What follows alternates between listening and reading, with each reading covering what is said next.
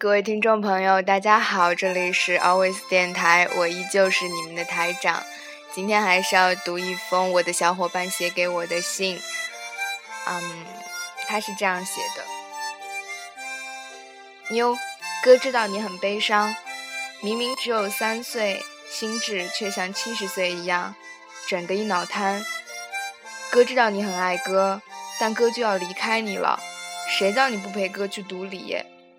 别伤心，别哭泣，别为了哥去跳楼。其实哥也很爱你的，因为肉肉有人格魅力。肉啊，哥知道你心里难过，有些事放不下就不放吧。其实爱你的人还是挺多的，而且以后你伤心的话就来找哥吧，哥免费给你提供肩膀。其实跟肉谈人生。哥的思想觉悟真的是高了好多好多，以后去学哲学一定有潜质。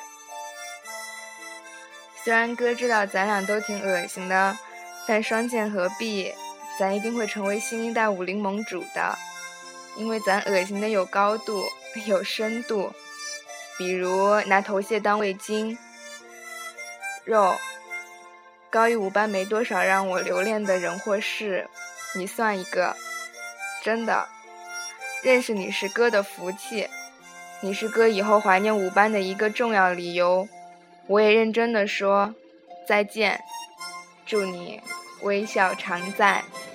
Yours, L X L，二零一零年六月二十九日。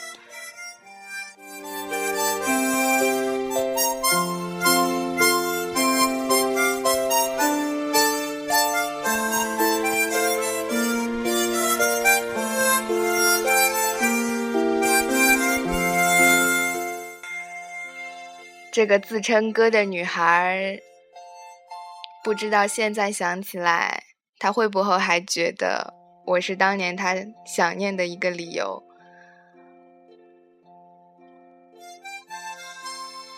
时间过去了好久，再看到这一封写给我的告别信。心里还是充满了甜蜜。我居然这么有人格魅力，让你们觉得我是好人啊！很开心，那年我们一起站在阳台上谈人生。我还记得那时候，我很喜欢跳到你的背上让你背。小捞的背真的好舒服啊！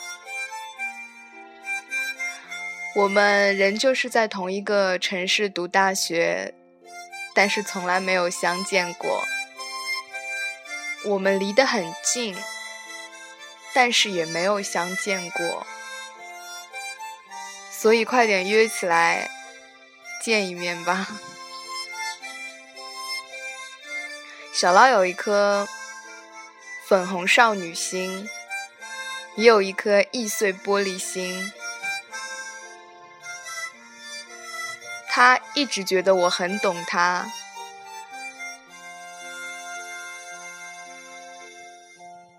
但是其实人不就是都这样吗？小捞啊！祝你幸福哦